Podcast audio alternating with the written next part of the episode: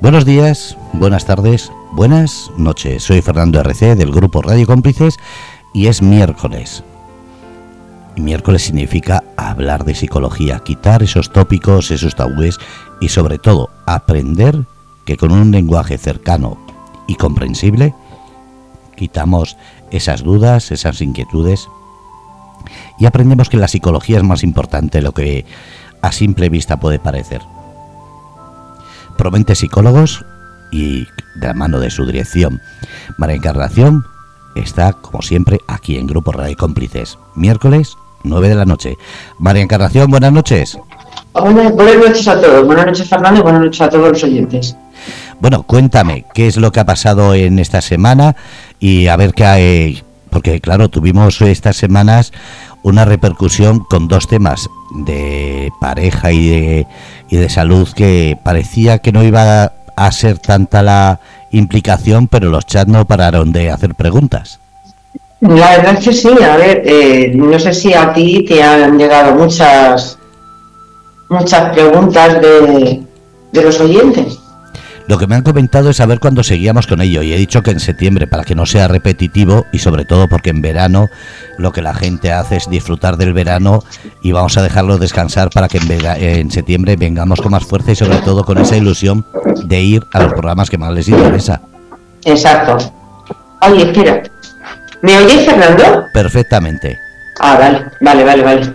Eh, sí, como tú has dicho, eh, ya lo vamos a dejar para para después del verano y ya ves que se repetirán todo, volveremos a hablar de los programas que hemos hecho y, así se hará.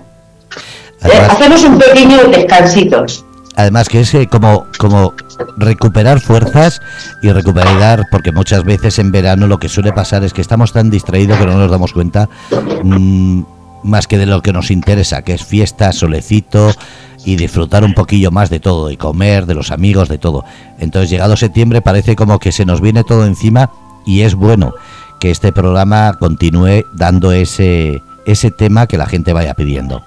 Exacto, y ayudando al, que lo quiera oír y al que lo necesite, pues hay una pequeña ayuda. Bueno, ¿y qué tema tenemos hoy? Pues hoy tenemos el. A ver, te lo voy a decir porque en la logopedia la tenemos aquí, el tema es la estimulación del lenguaje esta noche. Y lo va a tratar pues nuestra logopeda de nuestra clínica, también de psicólogos, eh, fue en Santa Montoro. Bueno, pues fue en Santa, eh, bienvenida, bien hallada, María Encarnación, pues hablamos al final. Muy bien, perfecto, espero que les guste. Muchas gracias. Eh, Santa, por favor, ¿qué, qué, qué, qué tenemos que entender cuando hablamos de estimulación del lenguaje? Para que la gente vaya cogiendo una idea de lo que vamos a hablar. Bueno, buenas noches a todos. Eh, buenas noches, Fernando. Pues en el, bueno, en el día de hoy lo que queremos abordar desde, la logopedia es eh, la estimulación del lenguaje para, llegar sobre todo a esas familias que tienen dudas con, el desarrollo del lenguaje de sus, de sus hijos, eh, conocer mm, qué hitos del desarrollo del lenguaje son correctos y, cuáles son las signos de, alerta ¿no? que, nos, que, nos, ponen en duda y nos generan dudas para, evitar eh, desembocar en, alteraciones del, lenguaje y del habla. Eh, también esto nos ayuda a saber cuándo podemos, eh, podemos y debemos acudir a, un logopeda con los signos de alerta y pues bueno, también que esto se convierta pues como cada miércoles en, un espacio para, compartir las ideas, eh, bien sea en el ámbito natural o, en el ámbito de, terapia. Para que entendamos, ¿esto está enfocado a los más jóvenes o también eh, el problema de que, que, vamos a hablar, que lo has dicho, estimulación del lenguaje, eh, se puede hablar de gente de todas las edades, pero sobre todo también me viene a la cabeza las personas mayores. podríamos decir que la población destino de estimulación del lenguaje va un poco más enfocado a, bueno, a esa estimulación que, es necesaria de los 0 a los 3 años, enfocada a la población más infantil, pero eh, el taller, aunque esa sea nuestra población de destino, ¿no? La que vamos a referir siempre durante, durante, este, durante esta noche, también eh, abarcamos a las familias, padres y a los abuelos como principales educadores, ¿no? de principales agentes de, de, su, de, su, de su desarrollo de los más pequeños. También debatiremos sobre ese papel que es necesario de, los abuelos, de las familias, el cómo, cómo se le habla a los niños, cómo, cómo actuar ante una dificultad del lenguaje. Y, como digo, ante la población de la que nos vamos siempre a referir eh, serán los, los, niños más, pequeños. Eh, al final es una por decir, una charla un espacio que vamos a compartir dedicado pues bueno, a, esas dudas generadas en, el, en, la población adulta que tengan algún, algún pequeño en desarrollo. Pero aún así, si es que hay alguna duda acerca de lo que yo vaya diciendo, que vaya surgiendo eh, de, los oyentes, pues bueno, no hay ningún problema en salirnos del tema, eh, volveremos a él, o sea que para eso no hay, no hay ningún problema. Santa, voy a dejar que hables porque ya me vienen algunas algunas preguntas, pero voy a dejar que hables para que así, si alguien quiere escribir, le estaba poniendo en el chat la página web y, diciendo a los oyentes que aunque no quieran participar, pueden preguntar tanto en privado como aquí en el chat para que así eh, solo se tienen que poner un nombre, no hace falta que sea el real, por si alguien quiere un poquito más de privacidad, la página web para contactar con vosotros. Estupendo pueden contactar ya sea de manera interactiva. bueno, este espacio, lo positivo es eso, que tenemos esa reciprocidad que, se necesita, eh, comenzar dudas, se las resuelvo en el momento, pero si es que lo que quieren, pues nosotros estamos eh, tanto a nivel de, de, web, de la página web, de nuestro correo o de redes sociales, estamos pues, bueno, totalmente abiertos a cualquier duda, a resolver cualquier inquietud que, que tengan. Pues, Francenta, yo escuchando y muchísimas gracias por explicarlo también. Vale, perfecto. Pues bueno, eh, vamos a empezar con, una diferencia. A mí me gusta mucho comenzar con ella, porque hablamos del lenguaje, hablamos de, lengua, hablamos del habla, pero realmente lo, lo, tratamos como si fueran sinónimos o incluso como si fueran la misma, la misma palabra. Entonces, eh, me gusta aclarar esto porque es, eh, la verdad que son términos que, hacen referencia a procesos diferentes, aunque sí que estén muy enlazados. Eh, por tanto, vamos a, denominar y a sacar un poco esas particularidades de la lengua, del lenguaje y del habla. obviamente no es lo mismo. Eh, puede parecer que la lengua y el lenguaje es lo mismo, no, no es lo mismo. Cuando utilizamos eh, el vocablo lengua como tal, nos estamos refiriendo al, sistema de, signos de, nuestro idioma, ¿no? Sí que lengua podría ser un sinónimo de idioma. Entonces podríamos decir que nuestra lengua materna es el castellano, igual que podríamos decir que nuestro idioma es el, es el castellano. Eh, la lengua hace referencia a, lo que cada persona, según su contexto, según donde en casa sea hablante, eh, va a estar muy condicionada por, por ello. Que no tiene nada que ver, bueno, no tiene nada que ver, entonces es muy relacionado, pero no es exactamente lo mismo que el lenguaje. Con lenguaje estamos hablando a esa, estamos hablando de esta habilidad que tiene solamente eh, de forma exclusiva el ser humano, que nos permite pues, comunicarnos. Es nuestro objetivo, sobre todo profesional, como, como lograr, lograr esa comunicación. Esto, esta comunicación se puede hacer a través del lenguaje. Eh, ahora bien, cuando el lenguaje, que puede ser vía oral, eh, hablando, como esta noche estamos haciendo aquí, o también puede ser con la vía escrita, como si algún oyente nos, pregunta cualquier, cualquier duda. Eso sería lenguaje. Pero detallando un poquito más, cuando el lenguaje se hace oral, estaríamos hablando de habla. O sea, de, ya estamos hablando, ¿no? esa expresión del lenguaje cuando se hace de forma, de forma oral. Eh, por tanto, para hacer un poquito de resumen de esto, aunque no haya habla, aunque el niño no lo exprese de forma oral, puede haber lenguaje. Es decir, puede haber una comunicación escrita, el niño puede apoyarse en los sistemas alternativos de, comunicación y podemos lograr nuestro objetivo final, que es la comunicación entre dos personas. ¿Qué pasa si no hay habla y tampoco el lenguaje? Es decir, no se hace ni de forma oral ni de forma escrita esa comunicación.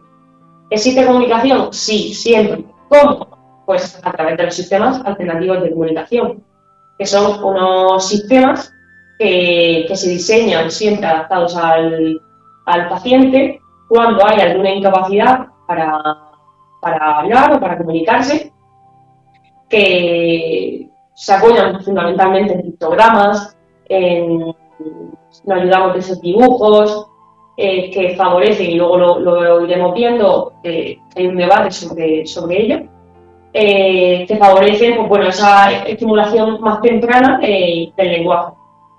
Y, por último, ¿qué es nuestro objetivo? Pues desde la comunicación, si está un niño que no tiene habla o tampoco tiene lenguaje en general, desde la comunicación, es decir, desde esos sistemas alternativos, vamos a intentar llegar al lenguaje y una vez que estemos en el lenguaje, pues llegaremos al habla. Por cierto, ahora que estaba comentando lo del lenguaje, me acaba de venir a la mente que hoy casualmente es el Día Mundial de la Lengua de Signos Española y, que es un, dato curioso y, relevante para nosotros, en lo que eh, podemos ver que es un ejemplo donde no hay habla, no hay una expresión oral eh, en estos pacientes cuyo sistema de comunicación principal es la lengua de signos, pero sí que hay comunicación, que al final es el objetivo que perseguimos, que perseguimos siempre. Eh, vamos a pasar, una vez eh, estas funciones, ¿no? vamos a pasar a, los hitos del lenguaje, a conocer cómo eh, se debe ir desarrollando el lenguaje, cuáles son las características propias de, de, los meses primeros, del año, qué es lo que podemos considerar como un desarrollo normal. Ahora bien, eh, no queremos que esto sirva como, como algo que no podemos salirnos de ello. Al final, queremos reivindicar que cada niño es un mundo, que es verdad, y es cierto que cada niño lleva su propio desarrollo, que no porque en X mes no se produzca un llanto, no se produzca un, un balbuceo, no quiere no quiere estar relacionado directamente con alguna alteración. Simplemente es un signo que nos debemos ir, pues bueno, un poco poniéndonos en alerta o ir eh, explorando u observando esa, esa cualidad más. Por lo, por lo cual tampoco queremos que esto se vea como, como que de los ceros a, los dos meses sí o sí tiene que haber esto, como que a los dos años sí no tiene tantas palabras, hay un problema. No, siempre dejamos un margen eh, en el que movernos y en el que si existe esa duda, que, sea el profesional el que valore si es normal o simplemente es un niño llevando su propio desarrollo personal. Eh, por ello vamos a, ir, vamos a ir haciendo, como describiendo mes a mes qué es lo que se considera normal, ¿no? Esos hitos del desarrollo que se conocen desde la logopedia y desde la psicología eh, a los cero a los dos meses, todo el mundo sabe eh, lo que ocurre, ¿no? Cuál es el desarrollo normal. Es llanto, que son esos sonidos vocálicos, culturales, que, el niño produce prácticamente recién nacido. Eh, después de los dos meses, esos sonidos vocálicos vienen acompañados de una consonante y eh, se asemeja mucho con, el, con, lo, las situaciones placenteras, ¿no? Eh, cuando aparece, por meses aparece el ajo, ¿no? Eh, que es muy común y esperado por, las familias, y se conoce como prebalbuceo, ¿no? Como la primera de las primeras intenciones de los cuatro los siete meses. Aumenta esta, sistema de, comunicación basado pues, en el placer, en las vocalizaciones y en la y en esos sonidos de, placer. Eh, los seis meses. Los seis meses aquí hacemos nuestro primer punto de inflexión, podemos decir. ¿Por qué? Porque comienza el balbuceo. El balbuceo es eh, lo que la sociedad se conoce como el parece que quiere hablar. Pues eso es un, punto a favor tremendo. Nuestro primer, de hecho, en las entrevistas es algo que preguntamos siempre, eh, porque es necesario conocer. Eh, ¿Ha el balbuceo? ¿A qué mes empezó el balbuceo? Eh, ¿Cuándo terminó el balbuceo? Y porque nos aporta mucha información. El balbuceo es, mm, incluye también esas vocalizaciones, empieza a conocer los sonidos eh, familiares como las voces de, de papá, eh, va siguiendo los sonidos y como decimos, los seis meses es uno de los puntos fuertes de su, de su desarrollo. También eh, se acompaña a los seis meses de, esa introducción a, la alimentación, ya deja de ser alimentado únicamente por, por la leche, ya sea materna o artificial, pero comienza lo que es eh, pues esa alimentación eh, que, es acompañada y por eso los seis meses tiene esa, importancia, ¿no? De que como que se unen varias cosas eh, a los seis meses. de los siete a los doce meses comienza la repetición de sílabas, une consonante con vocal, fin, no hay más. empieza esa iniciación a decir mamá, ¿por qué? Porque une la consonante N con la consonante ma con la consonante A, perdón, con la vocal A. ¿Qué, es lo que se produce? Pues esa sílaba de N y A, ma. Al repetir esta sílaba continuamente, ma, ma, ma, aparece pues, bueno, la, llamada mamá, la llamada papá, que suele ser pues, alrededor del año. Eh, aquí, en el año, volvemos a hacer un punto de inflexión, comienza eh, a comprender que es algo importantísimo, comprender palabras eh, familiares, a, tener una intención comunicativa aún mayor, a dirigirse a la persona a la que quiere, con la que tiene, con la que quiere tener esa intención comunicativa. Aparece, como digo, eh, mamá, papá, y, bueno, es otro punto de, de, intención también, o comienza a aparecer el gateo, acompañado quizás ya de, de los primeros pasos y es un, punto importante, pero que si los seis meses es importante, porque es los comienzos, el año es importante, mm, aún yo como profesional destaco la importancia que tienen los 18 meses y sobre todo los dos años, que es lo siguiente sitio. En los 18 meses aparecen sus primeras palabras. Eh, al año y medio es necesario, y lo remarco, que niño tenga unas primeras palabras básicas, como papá, mamá, agua, algunas palabras que él considere eh, familiares.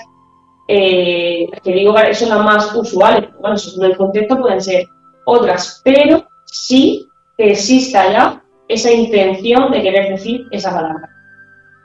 Si, si no ocurre esto en los 18 meses, cuando no emiten sus primeras palabras aún, nos esperamos a los dos años. Vale.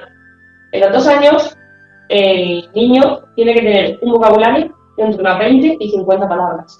Como digo, no somos tan exactos, no tenemos esa exactitud de decir tiene 15 palabras de vocabulario, sino de alerta. No, no tenemos, eh, no queremos ser tampoco tan estrictos en el desarrollo porque es muy personal pero sí un poco mantenernos en ese margen de que su vocabulario eh, acaba de, explosionar, que eh, comienza a, denominar de forma, de forma bestial, ¿no? Combina ya palabras, ya comprende instrucciones sencillas de a la basura, comprende dame el vaso, eh, se fusiona muchísimo la comprensión con la, con la expresión y es comienza a entender lo que él quiere decir. Si él quiere el agua, es, hace entender a, sus familiares que, lo, que lo necesitan. Mm, como digo, los dos años mm, son bastante, bastante importantes. Eh, como digo, esa explosión, ese boom, que se llama boom lingüístico, que lo denominamos eh, así en logopedia, porque ocurre ese aumento de vocabulario significativo que, debe ocurrir. ¿Qué, es lo normal también en esos dos años? Que, que tenga un vocabulario significativo, como digo, esas 20 50 palabras, pero que comprenda aún más de 20 y 50 palabras. Me explico con esto. ¿Qué quiero decir? Que el niño eh, puede tener una expresión bastante significativa, puede arriesgar mucho, pero es básico que lo comprenda. ¿Por qué? Porque la comprensión siempre va acompañada de la expresión. No puede el niño decir eh, mesa si no comprende qué es mesa. ¿Vale? Entonces siempre comenzamos, cuando hay alguna alteración, siempre comenzamos explorando la comprensión. De nada sirve trabajar la expresión sin más, denominar mesa, silla, tele, de nada sirve si el niño no comprende lo que es. Entonces siempre trabajamos, partimos de, esas instrucciones básicas, de esa comprensión mínima, para a partir de ahí trabajar la expresión. Eh, por eso es muy común lo de no habla, pero lo comprende todo. Bueno, es un paso. Ahora hay que, hay que ver si es normal que no hable por la edad o eh, se requiere alguna intervención para que mm, tenga aumente su vocabulario.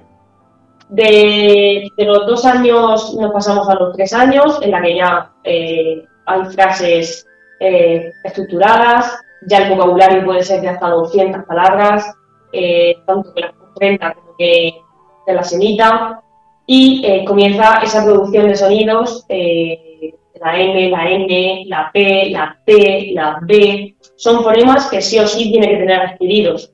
Prácticamente todos los fonemas hasta los cuatro años deben estar adquiridos, a excepción de esa R. Esa R tan costosa que, es verdad que no podemos negar un logopeda que, que sea una de, de, las causas más frecuentes de acudir al logopeda, esa, ese uso de, la, de la R. Y, y, por eso muchas, muchas veces se nos, se nos cataloga ¿no? como el, el profesional de la R. Nos hemos quedado a veces en, ese, en ese escalón tan bajo y tan injusto para nosotros, porque no, como nos hemos comentado, no solamente no, no referimos a, la R, pero es verdad que es el problema último de adquirirse, que, es normal que no se tenga adquirido hasta los cuatro años, luego hay casos que a los dos años de repente tiene adquirido el problema. Al final, como digo, cada persona en el mundo pero no es signo de alerta hasta los 4 o 5 años. A partir de ahí, sobre todo cuando el niño pasa a primaria, esa etapa, ya es conveniente trabajar el problema R si es que no lo tiene. Eh, dando por supuesto, por así decirlo, que todos los fonemas los tiene, ¿no? que, que decir, todas las letras sabe pronunciarlas correctamente. Es muy común en estos tres años eh, que se posteriorice mucho, mucho al hablar, es decir, eh, que todo lo que mm, todas las palabras que el niño diga vengan acompañadas del fonema T. Eh, hay veces que no se dice papá, sino tata, cuando queremos decir móvil, tótil, utilizamos mucho, mucho ese fonema T. ¿Cuándo esto, mm, cuando esto es alerta? Pues cuando a los dos años y medio no entendemos al niño, prácticamente y, se reduce todo su vocabulario, se reduce al uso de la T. Eh, esto la verdad que es bastante común, o por lo menos eh, desde la clínica, al trabajar con varias escuelas infantiles, lo, observamos bastante, esta, esta alteración.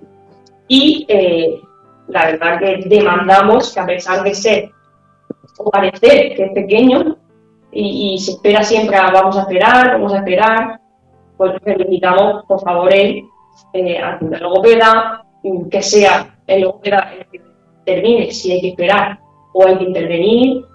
Y, y eso es lo que, lo que pedimos. Son estas edades que he comentado, hasta los 4 o 5 años, son edades muy críticas, son edades en las que cualquier evaluación, cualquier intervención va a determinar muchísimo su lenguaje. Y, y bueno, es la edad más crítica, es la edad en la que surgen más dudas, en la edad en la que se, se piensa mucho y se dice mucho en la sociedad el, el ya hablará, el ya hablará, ya hablará. Vamos a esperar, vamos a esperar que entre al colegio, vamos a esperar que entre a la escuela infantil, vamos a esperar. Es que el tiempo que estamos esperando, el tiempo que estamos realmente lo estamos quizás perdiendo, o no, pero que lo valore al menos eh, profesional. Y, no esperar, yo de manera también personal, ya al margen de lo profesional, mm, defiendo que no se puede esperar ese paso al, colegio, mm, porque al niño ya le estamos cambiando de hábito. Una vez que el niño comienza el colegio, es una profesora nueva, es un espacio nuevo, son unos compañeros nuevos, todo es nuevo para él.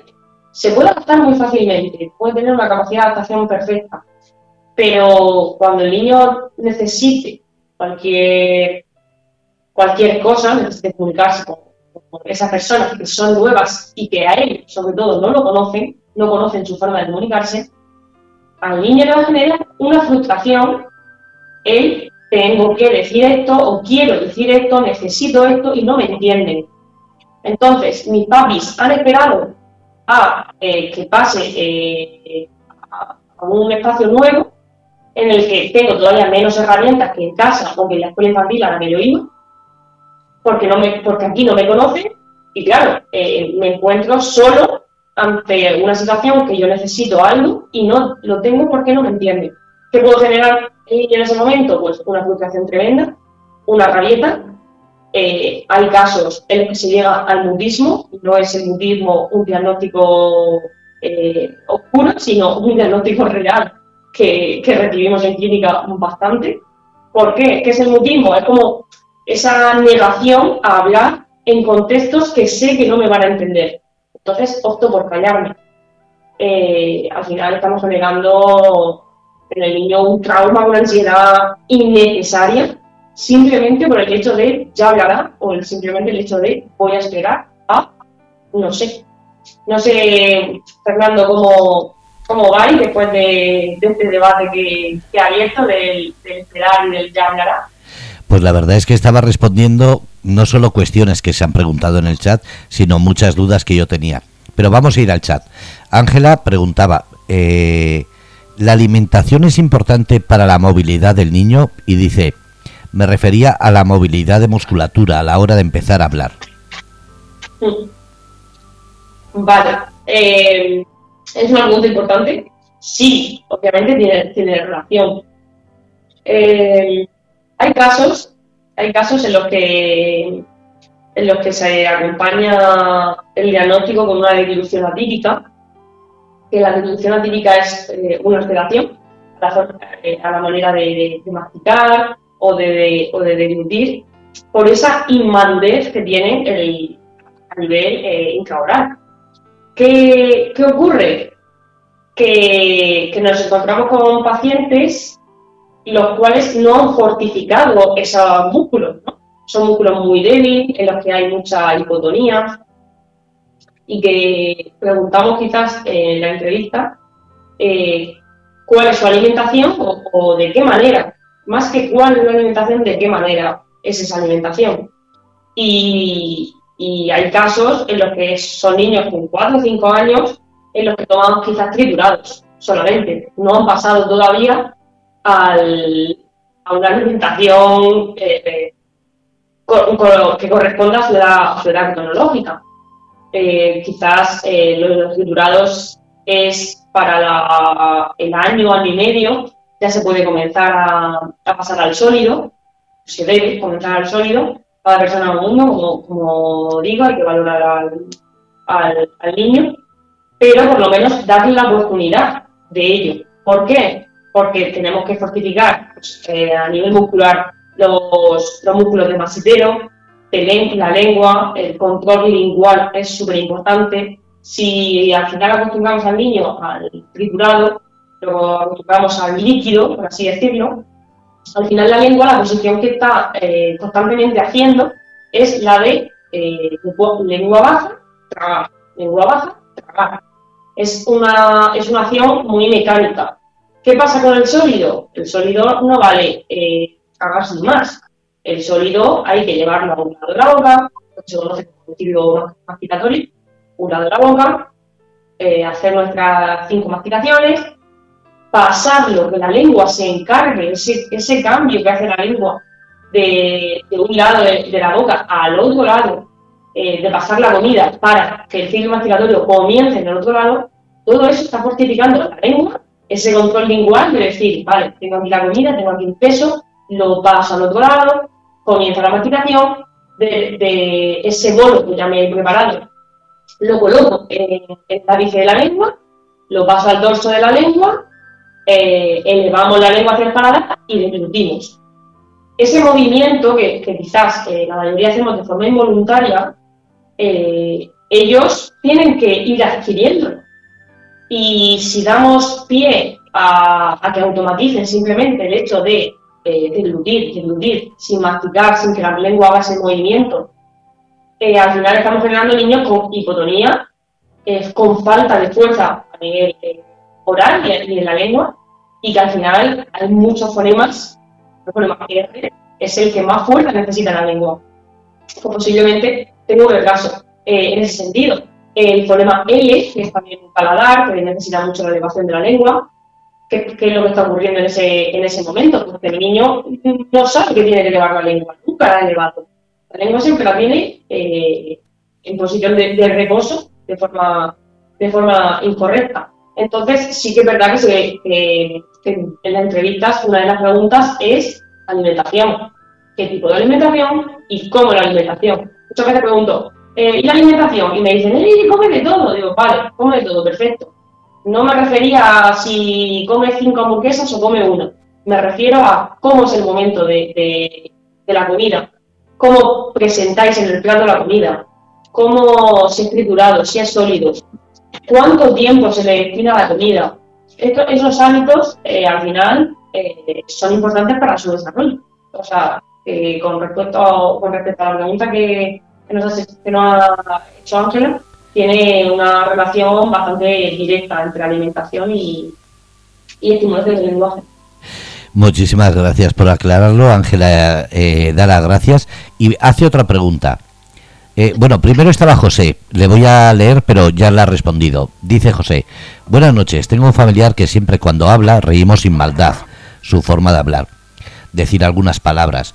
Eso es malo para su educación, debemos corregirlo, por ejemplo, la R o la G. Como ya has comentado esto, vamos a pasar a la pregunta de Ángela, que nuevamente pregunta, ¿la persona que tiene tartamudez es debido a que su niñez no estuvo no tuvo esa estimulación? Vale, no. La, la tartamudez no tiene relación con, con, una estimulación tardía o con un retraso del lenguaje tardío. Eh, se valora la tartamudez como, como un trastorno de, fluidez del, habla, pero no, se relaciona con, con, una, con, una, un habla tardío o con la alteración del habla como, como, tal, sino más un problema en el que se compone pues, bueno, de, respiración y de otros aspectos que no, que no directamente se incluya se influye, influye lo que es el habla también, como, como tal.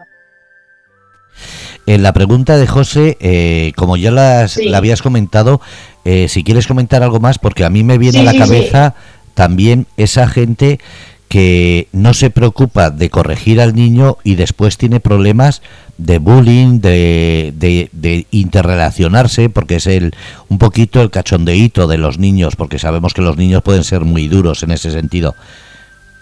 Sí, eh, es, muy buena pregunta porque da para, hablar bastante y lo que nos pregunta, José, y también es algo que quería que no quería que se pasara el, programa sin, sin decir, ¿no? Que es qué, consejos o, desde la logopedia que se nos que, podemos decirle a los padres, ¿no? ¿Qué herramientas le damos a la hora de dirigirse a, sus hijos? En primer lugar, eh, tenemos que reconocer que, somos el adulto es el modelo, es el espejo que el niño debe de seguir. Por lo cual, eh, si no pronunciamos bien, no va a pronunciar bien. Si no escuchamos, el niño no va a escuchar. Si no lo dejamos que termine, no va a que él tampoco eh, terminar al adulto. Entonces, Eh, ¿Qué podemos hacer como, como adultos, no? Pues bueno, hablar despacio, incluir esas pausas. Ahí, aquí hago uno, uno un poco las preguntas que ha hecho José con Ángela. Hay muchos casos en los que mm, se aprecia una tartamudez en, en, el, en el niño, que se conoce como disfenia, ¿no? es su, término más, más eh, científico, por así decirlo, y que es una disfenia evolutiva, quizás, por, por la evolución de, de la, de del lenguaje, que es algo transitorio, en los cuales eh, viene la terapia a los padres, se hace la evaluación de esa disfemia y eh, extraemos de ahí que en casa se habla a una velocidad tremenda. O sea, al final el niño está intentando, esa disfemia evolutiva es originada por querer eh, hablar a la misma velocidad que están hablando en casa. Por eso siempre eh, una de las actividades ¿no? que se hace en terapia y que se manda para casa es incluir las pausas, eh, cuidar la pronunciación. Sé que para personas de Murcia y yo la primera, eh, hay muchos casos en los que, en los que nos cuesta mucho, pero bueno, intentar hacer un esfuerzo porque al final somos, somos el espejo. Evitar, por favor, esto también lo reivindico, evitar los diminutivos, evitar decir al perro guau guau, evitar decir a, la abuela, eh, decirle ita, de abuelita, no. Mm, siempre llamar las cosas por su nombre, siempre, siempre, siempre. ¿Qué es lo que pasa? Que el niño mm, es incapaz de decir perro, un niño con dos años, posiblemente, lo más normal es que el problema de R no lo tenga, o sea, incapaz de decirlo, bueno, lo dirá a su manera, tendrá una estrategia para llamarlo, pero no reforzamos que se llama guau guau, porque estamos eh, diciendo al niño que se llama para dentro de unos meses decirle que no, o que otra persona en la escuela infantil o en cualquier sitio le digan que no, que no es guau, que es un perro. Y él no relaciona guau guau con perro directamente. Entonces generamos esa duda, ese aprender dos veces innecesario que retrasa su lenguaje. Eh, con respecto al, al reforzar cuando él lo dice mal, cuando es algo gracioso, al final cuando eh, hay que ser, estoy hablando un poco de teoría, pero también hay que ser un poco práctica. cuando son muy graciosos, cuando, cuando emiten esas primeras palabras, cuando se equivocan, al final queremos que lo repitan porque es algo que, que, nos hace sentir como, bueno, si es un familiar directo, pues nos hace sentir esa sensación, ese momento que, que, vivimos en familia, que siempre recordamos y que es bastante, eh, y que es bastante, bueno, pues bonito, ¿no? Para catalogarlo. Eh, pero, ¿qué es lo que ocurre también reforzando ese ya hablar? Eh, perdón, ese, ese, esa palabra que dice de forma incorrecta. Si yo me río, si yo hago que lo repita, si yo lo digo como él, al final él eh, lo toma como, como algo normal, como que se dice así. Entonces nunca va, va a evitar cambiarlo, ¿no? Entonces lo bueno es simplemente no decirle tampoco el así no se dice. Imagina que el, niño quiere decir casa y dice tata, tampoco decir, no, no, así no, tata no. No podemos decir, no podemos decir tata, es casa, ver, repite, casa.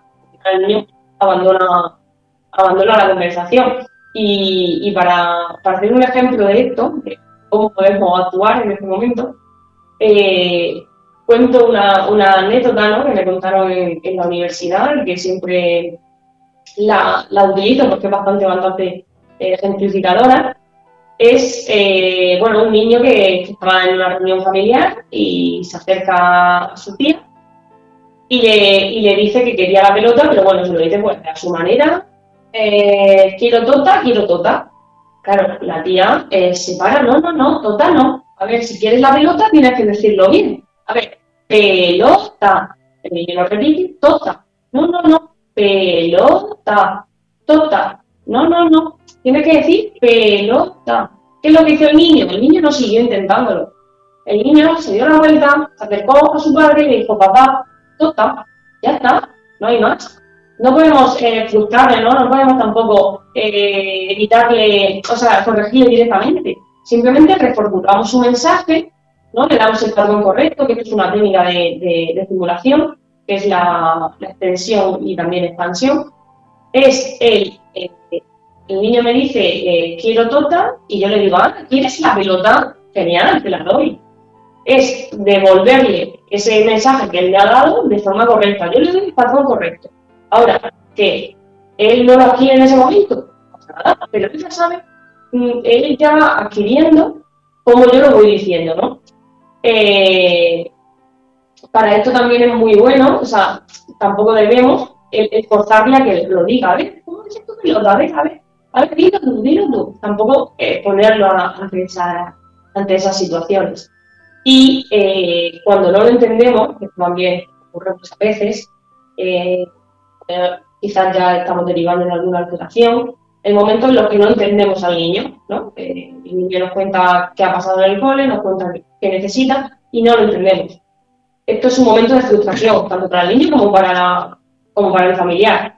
Eh, pero evitamos, por favor, no decir no te entiendo nada, o no te estoy entendiendo, o porque al final el niño quiere comunicarse, ¿no? Entonces le estamos dando el feedback de mm, no, no te estoy entendiendo al final, si nos ponemos en, el lugar suyo, mm, preferimos eh, que nos hagan preguntas o estás refiriendo al colegio, es algo que te ha pasado, un poco ayudar o, hacer como que vamos eh, cogiendo el hilo de la conversación y evitar esos comentarios tan frustrantes de no te entiendo. Muchas gracias por aclararlo. Seguimos con Joaquín. Bueno, primero voy a aclarar que me dice José Dice, José, por favor, suena diferente, no me molesta, pero puede escuchar otro José o José y así diferenciamos. Así que, José, perdona que no haya puesto el acento, estaré pendiente de esos acentos. Y ahora Joaquín, que preguntaba, ¿qué consejos o recomendaciones puedes ofrecer a los padres o cuidadores de niños con dificultades del habla y el lenguaje? Me refiero cómo tratarlos en casa o en la guardería. Vale, pues como acabo de comentar, acabo de decir una de las técnicas, ¿no? Que son más comunes, que es la de expansión y tensión. Con, esto, con estas técnicas, ¿qué hacemos? Eh, cuando el niño nos pregunta algo, por ejemplo, el ejemplo que he puesto de la pelota, ¿no? Nos pide la pelota, eh, quiero tota, es devolverle su mensaje mejorado y ampliado. Es decir, ah, ¿quieres la pelota roja y amarilla? ¿vale? Entonces ya le hemos dado el feedback correcto, ya le hemos devuelto la palabra pelota de forma correcta y aparte se lo hemos empleado. Otro ejemplo puede ser cuando vamos por la calle y quizás el pequeño nos dice bebé llora. Eh, el bebé llora. Con, eh, con esto es eh, ¿qué, oportunidad tenemos aquí? Pues de añadir información ¿no? y estructurar la frase correctamente ah, sí, el bebé está llorando porque tiene hambre, ¿no? Eh, ya hemos estructurado y le estamos dando, pues, bueno, esa capacidad o le estamos dando la posibilidad de que reconozca, más comprenda más palabras de la que incorpora su, su lenguaje. Otro ejemplo muy común, eh, ir por la calle y que el perro nos diga, mira, un pelo, se refiere al perro, ¿vale? no, no le vamos a decir, ah, sí, es un guau, sí, el pelo, no, le devolvemos el mensaje de forma mejorada. Mira, es verdad, hay un perro, está paseando con su dueño, está paseando por el parque, y entonces le damos, bueno, ese, ese feedback, ¿no? Positivo. Eh, otra de las estrategias que, ofrecemos es la de, la de siempre mostrar interés por lo que quiere contar, ¿no? Evitar esas preguntas cerradas de, recogerlo, por ejemplo, de la escuela infantil, recogerlo del colegio, la pregunta de ¿has jugado a la pelota? Con esa pregunta, ¿has jugado a la pelota? El niño tiene dos respuestas, sí o no. No tiene más respuestas. Eh, no estamos favoreciendo el lenguaje, estamos evitando eso, estamos evitando que el niño desarrolle y nos cuente. Si lo que queremos es producir ese momento de estimulación del lenguaje, eh, optamos siempre por preguntas abiertas. ¿A qué has jugado hoy? Ya el niño te tiene que decir, he jugado a la pelota o cómo juega la pelota. Y ya vamos, a partir de ahí, eh, una conversación que no se base simplemente en monosílabos y esa pregunta, esa pregunta cerrada. Y, por ejemplo, la técnica que, se recuerdo, la del significado, ¿no? Darle significado a sus intervenciones. Si estamos bebiendo agua y nos dice más, pues le seguimos la frase, ah, más agua, ¿no? Ese más, que, es muy simple, lo, lo, conceptualizamos. Ah, quieres más agua, ¿vale? ¿Para qué? Porque la próxima vez posiblemente me diga más, pero la tercera vez igual me dice más agua, entonces ya me lo ha acompañado de una frase. Eh, otras técnicas que, también vemos bastante eficaz porque así lo, demuestra la, evidencia científica, ¿no? los artículos que, debemos o, que nuestro deber nos obliga también a, estar siempre informadas, es, y con esto hablo un, debate seguro, es el, baby sing, así se llama, o el apoyarse, para que lo entiendan, el apoyarse en señas para, eh, para estimular el lenguaje de, de nuestros pequeños. Eh, muchas personas se ha creído siempre que retrasaba esto la aparición del lenguaje oral. Es decir, si mi hijo se apoya, si quieren agua y se apoya en el gesto de beber agua, si quiere dormir y se apoya en el gesto de dormir, si quieren todo esto, como que retrase su lenguaje, claro. Ellos piensan, si hace el gesto ya no va a decirlo, ¿no? O por ejemplo el uso de los pictogramas, el uso de estos sistemas alternativos que, al principio he comentado, ¿no? Eh, el, aplicar estos, estas imágenes. Eh, siempre se ha creído que, y de hecho mm, hay personas en la sociedad seguro que, lo siguen pensando, pero bueno, eh, normal. Eh, al final, mm, el deber nuestro, ¿no? De, informarnos de los profesionales de, y, de, y de contradecir eso es que, que retrasaba la aparición del lenguaje, pero no, siempre lo defendemos. Un uso acompañado de el signo con la palabra siempre, si comentamos solamente el signo de dame más con la mano y no decirlo, claro que estamos comentando el hacer el gesto y no hablar, por supuesto. Al siguiente día me haga el gesto solo. Pero ¿cuál es nuestro objetivo? Que siempre vaya acompañado de la palabra. Si me hace el gesto como, y yo digo, ah, más, bueno, al siguiente día me hace el gesto y seguro que me emite algo, me emite por ejemplo la A, ah, y me hace el gesto. Siguiente día me emitirá eh, el gesto acompañado de más. ¿Qué es lo que vamos eh, al final a conseguir? ¿Y cuál es nuestro objetivo? Quitamos el signo y nos quedamos con la palabra más. Y ya hemos conseguido introducir una palabra más, que es una de las estrategias que en clínica utilizamos de esta manera. Entonces, apoyarnos en signos eh, le hace tener mayor confianza en sí mismo, ¿no? Porque se está sintiendo entendido. Al final, si nosotros nos ponemos de ejemplo eh, con nuestra edad que tengamos, vamos a un país en el cual no entendemos absolutamente nada, somos incapaces de comunicarnos, ¿a qué recurrimos? A los gestos. Al eh, casa, necesito llamar, y todos sabemos qué gestos hacer en ese momento. ¿Por qué? Porque es algo universal, es algo que nos da confianza para entendernos, ¿no? Y no retrasa nuestro lenguaje en ese momento. Pues lo mismo ocurre en, los más pequeños. Eh, es un apoyo que, se debe tener en cuenta siempre y no evitarlo por el miedo a, si solamente se queda en el gesto y evita hablar. Vamos a seguir y hay una cuestión que me ha venido a la cabeza ahora que has empezado a hablar de, todo esto. Eh, muchas veces no nos damos cuenta de esas, eh, digamos, tópicos o, como has dicho, lo celebramos cuando habla mal, cuando se, se confunde, queda como gracioso. Lo que no nos damos cuenta es que podemos perjudicar tanto a la hora de crecimiento del lenguaje.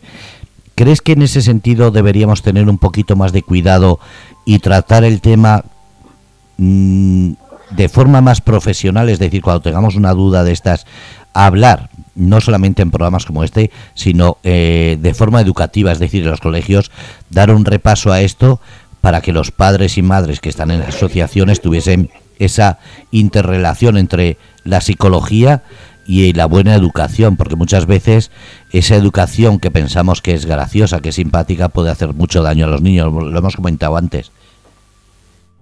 Sí, eh, en edades muy tempranas, al final, como digo, me has preguntado al principio, esta, esta noche iba dedicada, pues sí, a, iba a dedicar un poco a la estimulación del lenguaje del niño menor, del más pequeño pero como, como he, defendido, al final eh, a quien queremos llegar es a, pues, a, los padres y a los familiares, a los abuelos, ¿no? Los abuelos siempre son como, como la culpa de todo, ¿no? Es que, es su abuela la que le habla así. No, eh, siempre, siempre son, por, suerte son ese, ese baúl que, que se llena de, culpa.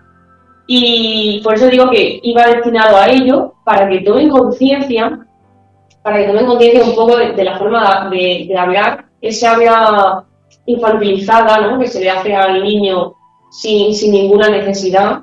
Es verdad que se prefiere un tono más agudo, un tono más infantil, pero hablamos del tono, pero no de la forma. No abreviando las palabras para que sean más fáciles, no eh, evitando eh, vocablos que quizás sean demasiado difíciles. No, podemos decir esos vocablos, pero también acompañados de algo que él lo entienda tampoco eh, optar por, el extremo de, de, utilizar algún lenguaje que no, no, maneje y no, no sea capaz de entender, ¿no? Tampoco evadirlo de, de la conversación, pero, mm, pero mucho menos eh, optar por el extremo, ¿no? Que es el más común, de, de ser eh, infantilizada, de, que son niños de 6 años, quizás, a los que le seguimos hablando exactamente igual que se le hablaba cuando tenía dos años. Entonces estamos generando, pues, bueno, eh, una, un poco ante la sociedad, pues desconocimiento también y, que al, al, principio son, son niños pequeños y que se adaptan a las circunstancias y que a nivel social no tienen ningún problema, pero pero hay niños realmente que no, no, no lo podemos negar, hay niños muy crueles hay niños muy, muy pícaros, muy, niños que, que reconocen muy bien cuando algo está bien y algo está mal y que son capaces de no, no utilizarlo de forma consciente para nada, porque quizás son pequeños, para, para, hacer daño, pero sí de forma inconsciente preguntártelo, ¿por qué haces así? ¿no? A, niños con alteraciones. Y, y, bueno, esa ansiedad, esa frustración, ¿no? y como, como he dicho también eh, y he comentado pues ese mutismo, ¿no? esa sensación de, aislamiento, no solamente con, con 3, 4 años, sino con edades de 10, 12 años, personas que, que en, este, en estas edades, como digo, la R es el problema que más cuesta decir, y, y, que hay momentos en los que, en los que evitan en conversación por, por, no, por no exponer su, su dificultad, ¿no? ¿Cuál es el, problema ahí o dónde está el problema? Más que en el niño, el niño al final es un niño, está en la familia. El, voy a esperar, voy a esperar que diga la R sola, voy a esperar a, que, el desarrollo suyo lo lleve a la R. No, tenemos por qué esperar porque le estamos generando ese vicio que luego cuesta muchísimo más eh, rehabilitar, porque es quitar todo lo que ya ha aprendido y eh, adaptar una forma nueva de, por ejemplo, decir la R. Y, durante ese periodo que estamos esperando pueden surgir situaciones en las que a un niño se le, bueno, se le catalogue como porque andas así, ¿no? Se, se le haga esa pregunta. Y habrá niños que sean indiferentes a, estas preguntas y, no, tomen conciencia de realmente la pregunta lo que quiere decir y no se sientan ofendidos para nada pero quizá otro niño, por otra personalidad, otro contexto, sí surja en ese momento. Y, me parece, la verdad, mm, innecesario que tengan que, vivirlo cuando, cuando hay profesionales, mm, vamos, capaces y dispuestos a darle las herramientas para que ello no suceda. Quedan cinco minutos. Si quieres despedir el programa, ya después hablaré con María Encarnación. Si quieres despedir para dejar un mensaje. Bueno, pues en primer lugar agradecerte a ti como cada miércoles el espacio que nos ofreces para, tratar estos temas de, manera cotidiana. Eh, también pues, bueno, a los oyentes que a los que han estado un poco agazapados y a los que han interactuado con, con nosotros, también agradecerle que, que, nos escuchen y por lo menos estén abiertos a aprender o a o a conocer cada vez más cosas de tanto de la psicología como de la, de la logopedia. Y, nada, simplemente dejar el, mensaje que, he dicho recientemente de, que los profesionales estamos totalmente a su disposición para cualquier duda que venir al logopeda no es sinónimo de, de hay problemas, para nada, que consulten cualquier duda, que, no hay ningún tipo de, compromiso, que estamos justamente para ello. Y, ya está, que tomen conciencia también de la forma de hablar, que, que eduquen a su hijo de la mejor manera que, puedan, siempre desde el amor y seguro que, con ese ingrediente seguro que, está asegurada la educación. Hay una pregunta antes de terminar que la hacía Joaquín, que decía, ¿hay relación entre la estimulación del lenguaje y el desarrollo de habilidades sociales en los niños? Gracias. Sí, sí puede ser que, que haya una estimulación, o sea, una relación entre entre el lenguaje y las habilidades sociales. Al final, cuando me siento incapaz de comunicarme oralmente con alguien, cuando no soy capaz de hablar con esa persona, al final me está generando esas dificultades de socializar. Eh, ¿Qué es lo que intentamos? Eh, ¿Qué es lo que intentamos los profesionales? Pues bueno, trabajar eh, el lenguaje o conocer primero cuál es el origen de esas habilidades mm, sociales, ¿no? esas dificultades a nivel social, si es el lenguaje, trabajar el lenguaje, trabajar siempre de forma conjunta, si es necesario el logopeda con el psicólogo, para, para esta relación eh, de lenguaje y, sociedad pues, bueno, sea lo más efectiva posible. Al final, como he comenzado diciendo acerca del, lenguaje, es habilidad del ser humano, única y exclusiva del ser humano. Al final, el ser un ser social y un ser con lenguaje es algo único que solamente tiene el ser humano. Entonces debemos bueno, potenciar que ya que es algo eh, con lo que disponemos, ¿no? de lo que nos vemos el día a día, eh, recurrimos a él como, como una herramienta súper, súper necesaria, pues bueno, cuidarla. Pues muchísimas gracias, eh, sobre todo por eso, porque acercas de un lenguaje comprensible y has acercado un tema que son los niños, que muchas veces, aunque los tengamos mayores, ya la sensación de intentar cuidar al típico eh, niño de que vemos en la calle, tampoco ser demasiado exigentes, sino que dejemos fluir, no sé que ahora nos convertamos en policías diciendo, no, eso no se puede que lo he oído en la radio. María Encarnación, ¿estás por ahí? Sí, estoy aquí, estoy aquí. Bueno, eh, hay que tomar un poquito de humor, pero eh, sí es verdad que a veces cuando escuchamos algo en algún medio de comunicación parece que después salimos todos que parecemos miura, arrollamos y, nos enfadamos por cualquier motivo. Eh, ¿cómo, podemos, ¿Cómo podemos contactar con, eh, contigo, con Promente Psicólogos y sobre todo las redes sociales? Pues pueden contactar con nosotros cualquier persona que, que tenga, por ejemplo, con el tema del lenguaje y la estimulación, eh, con, el con la logopeda, desde aquí, de Promente, estamos abiertos a, cualquier pregunta que tengan y duda. Eh, Promente Psicólogos está en Murcia, la calle Espacio Misionero Luis Fontes Hervé, número 13, segundo C. Nuestra página web es promente.es y luego tenemos el teléfono que es el 868 24 3537. Eh, cualquier problema, cualquier dificultad que vean, que tengan, que no duden en llamarnos, que, que la atenderemos con, pues, con todo el amor del mundo. Además tienes la, la, visita presencial y online. Lo digo para la gente que sea de fuera de Murcia, puede pedir cita presencial o cita online y también eh, por privacidad, porque igual no quieren acudir para que no se les vea y esa forma evita cualquier tipo de, de visión o de romper esa, esa sensación de que le van a conocer o a ver. Exactamente, pueden hacerlo tanto presencial como sesiones online y con total privacidad. Eh, Promete Psicólogo, la verdad que funcionamos así, la privacidad es lo principal. Pues, María Encarnación, muchísimas gracias por traer un miércoles más un programa tan interesante. Y como siempre lo dije, cuando hablamos la primera vez de logopeda, que no sabía lo que abarcaba, cada vez que viene abarca tantos temas que nos deja maravillados de, todas las preguntas y todas las respuestas que ha dado.